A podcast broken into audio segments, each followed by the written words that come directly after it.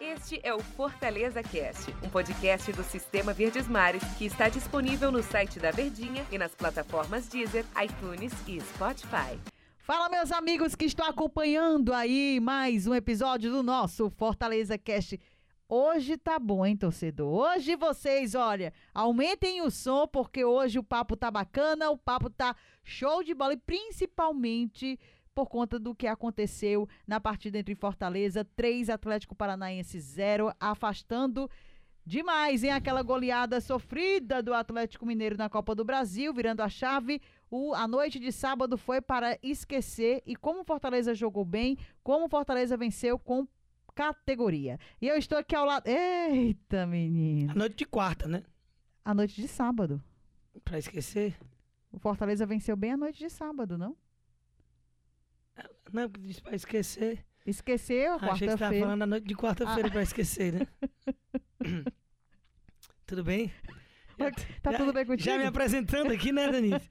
Tamo junto, viu? A noite de quarta para esquecer, Daniel Isso. Rocha, quando as, as coisas são doídas, a gente esquece, né? Quando na sua vida você já sentiu um sofrimento assim, um peso de- Já de- algumas vezes. De umas quatro chibatadas assim, aí o que, é que você faz? Você esquece, né? Tenta esquecer o que aconteceu e lembra da coisa boa. Então, quarta-feira já passou, agora é pensar no, no jogo da volta contra o Atlético Mineiro, mas o papo é sobre o Atlético Paranaense. Daniel Rocha. Pois é, pessoal, um grande abraço. Denise já fez a abertura do nosso podcast. Estamos juntos para mais esta conversa. Muito boa, né? Se a gente tava tendo que falar nos últimos podcasts sobre algo não muito bacana, aquela goleada diante do Atlético Mineiro, hoje a gente tem para falar uma goleada em cima do Atlético Paranaense.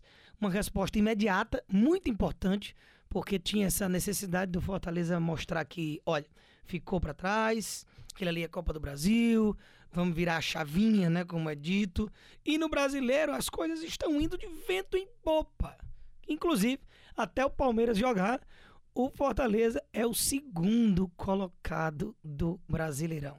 Impressionante a regularidade e a ótima campanha que faz o time tricolor comandado pelo Voivoda e aplicou um 3 a 0 diante de um Atlético Paranaense com o time reserva, mas que fez o que tinha que fazer o Fortaleza. Ah, quando, quando se tenta tirar o mérito porque o adversário não veio com força máxima, é que você fez o que tinha que fazer. Ruim era ter desperdiçado pontos, empatado, perdido, ou tido, ou passado por um sufoco grande para vencer um time todo desfalcado. Venceu com propriedade, sete minutos já estava 2 a 0 ainda fez mais um, e era muito mais fácil ter feito mais do que ter sido um placar mais apertado, uma vitória incontestável do Fortaleza. Começando, Daniel, pela escalação. Quando a gente recebeu a escalação hoje, algumas modificações. Eu não digo nem tanto em relação à Copa do Brasil Atlético Mineiro, mas em relação ao jogo da Chape, por exemplo. Então, ele colocou Lucas, Lucas Crispim no banco, teve Lucas Lima, Marcelo Boeck, eu acho que chamou mais atenção. Alguma essas modificações, olhando assim a princípio aquela escalação do Fortaleza, te surpreendeu em alguma coisa? Não diria surpreendeu, não. Eu acho que faz parte de, de uma mescla que o Voivoda vem fazendo durante toda a trajetória dele. Dificilmente ele coloca exatamente o mesmo time. Quando um cara já tá jogando muito, ele dá aquela segurada. Foi o caso do Crispim no jogo de hoje. Mas eu tava até dizendo na transmissão. Na corridinha, né, como a gente fala, é, quando você olha a lista lá da escalação, sem ser é, disposto no campo o esquema tático, eu tava numa dúvida de saber onde é que ia jogar cada um ali, né? Porque ele botou Bruno Melo, botou Jussa, botou Ronald, é, junto com o Ederson, aí não tinha o Crispim, aí eu fiquei, pô, Lucas Lima faz aquele papel ali do meio, o Pikachu tá na direita, o Ederson vai ficar na dele, aí Bruno Melo ou Jussa, ali qual dos dois fazem a volância? Quem joga aberto na ala esquerda? Então, só com o decorrer do jogo que a gente foi se ambientando e vendo a disposição tática do time do Fortaleza, que uma coisa que ficou bem clara desde o início era o Ederson, durante boa parte do jogo, jogou na função do Tinga, né? Como aquele zagueiro pelo lado direito, em que jogou o Daniel Guedes na quarta-feira contra o Atlético Mineiro, inclusive. O Jussa e o Bruno Melo alternaram em algumas situações ali, o Bruno Melo ocupando mais uma ala esquerda e o Jussa um pouco mais pelo meio, mas sempre no setor esquerdo ali para facilitar sua condução, ele que é canhoto. Então, foi um Fortaleza um pouco mexido, mas que não perdeu sua essência.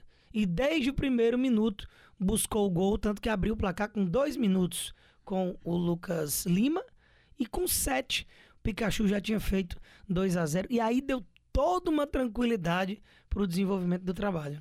E como o Lucas Lima ele atuou bem né, na partida de hoje, hein, Daniel? Na partida contra o Atlético Paranaense. Em alguns momentos, o Lucas Lima vinha sendo questionado pelo torcedor, mas hoje mostrou esse Lucas Lima que a gente já conhece? Ainda falta muito, porque a expectativa em cima de um jogador desse calibre, por mais que ele esteja há dois anos em baixa no Palmeiras, é de um cara que resgate aquele futebol do Santos, uhum. que o levou à seleção brasileira, especulado em Barcelona. Ali era um futebol de outro nível que há anos ele não consegue praticar. Mas é sempre interessante a gente ver o jogador cada vez mais solto, entrosado, buscando o jogo, porque a gente sabe que o Lucas Lima é um jogador muito técnico, mas que a bola precisa chegar nele para ele distribuir, que ele não é de muita intensidade, muita movimentação. E no jogo contra o Atlético Paranaense agora, ele mostrou isso que até foge um pouco das suas características. Ele foi muito participativo no jogo. Ele apareceu pela direita, pela esquerda, pelo centro, finalizou. Foi um belo gol, inclusive, esse gol que abriu o placar logo cedo. E buscou, é, pelo menos mostra que está querendo. Então é sempre positivo a gente detectar esse tipo de situação. Né? Como Rob Gol, meus amigos. Como o Robson, olha, tira aquele KR liberou, ele tava tentando, ele tava. Como é que vocês a gente tava falando na transmissão? Ele tava precisando. Tá precisando ele desse tá precisando gol, desse cara. gol, cara.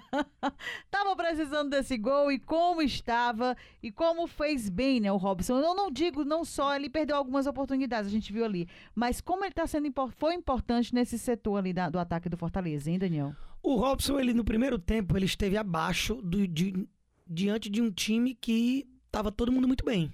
Um ótimo primeiro tempo que o Fortaleza fez, mas o Robson visivelmente é, ansioso, afobado, sabendo que precisa fazer um gol. Não fazia desde a 15 rodada do Brasileiro contra o Palmeiras, naquela vitória por 3 a 2 lá no Allianz, com o gol do Igor Torres no último lance. Muito tempo já de lá para cá, mais de dois meses.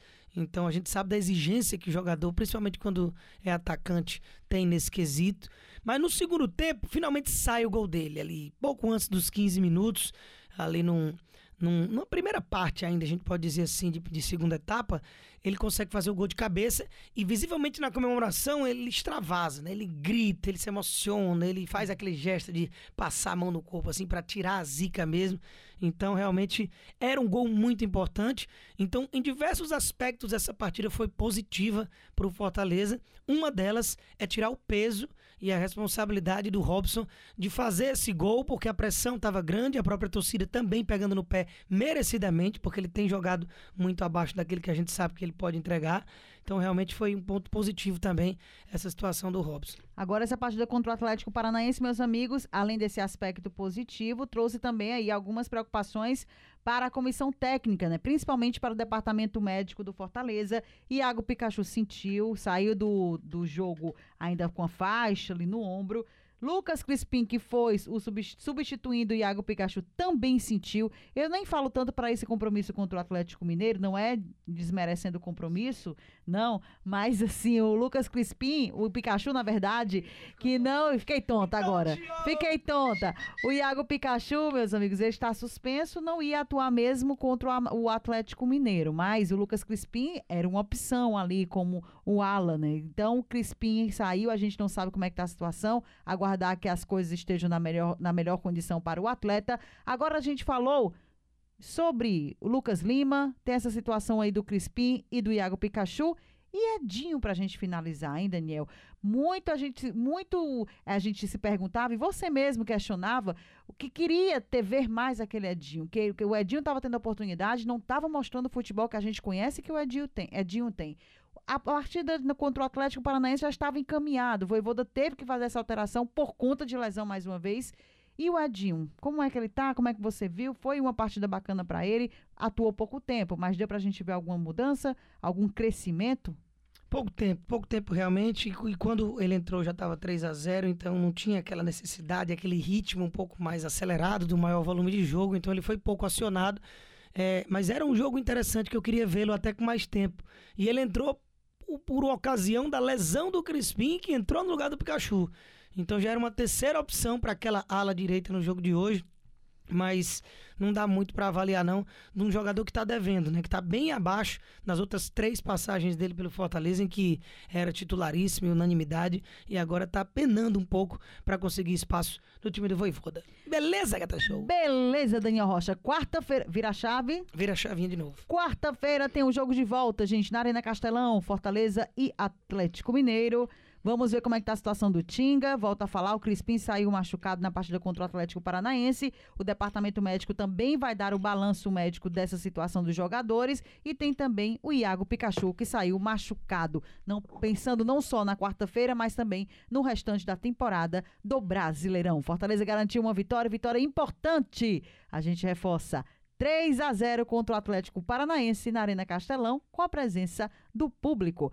Daniel Rocha, aquele cheiro pra tu. Bom, bom, o Bubu fala do público, mas o público que já tava vindo, né? Sim. Aumentou a capacidade. Então a gente viu um Castelão até mais ou menos ali lotado e a torcida que compareceu gostou do que viu. Aquele Valeu. cheiro. Aquele cheiro pra você, Daniel Rocha. Um cheiro também pra todo mundo que está nos acompanhando. Esse foi mais um episódio do nosso Fortaleza Cast. Até o próximo, meus amigos.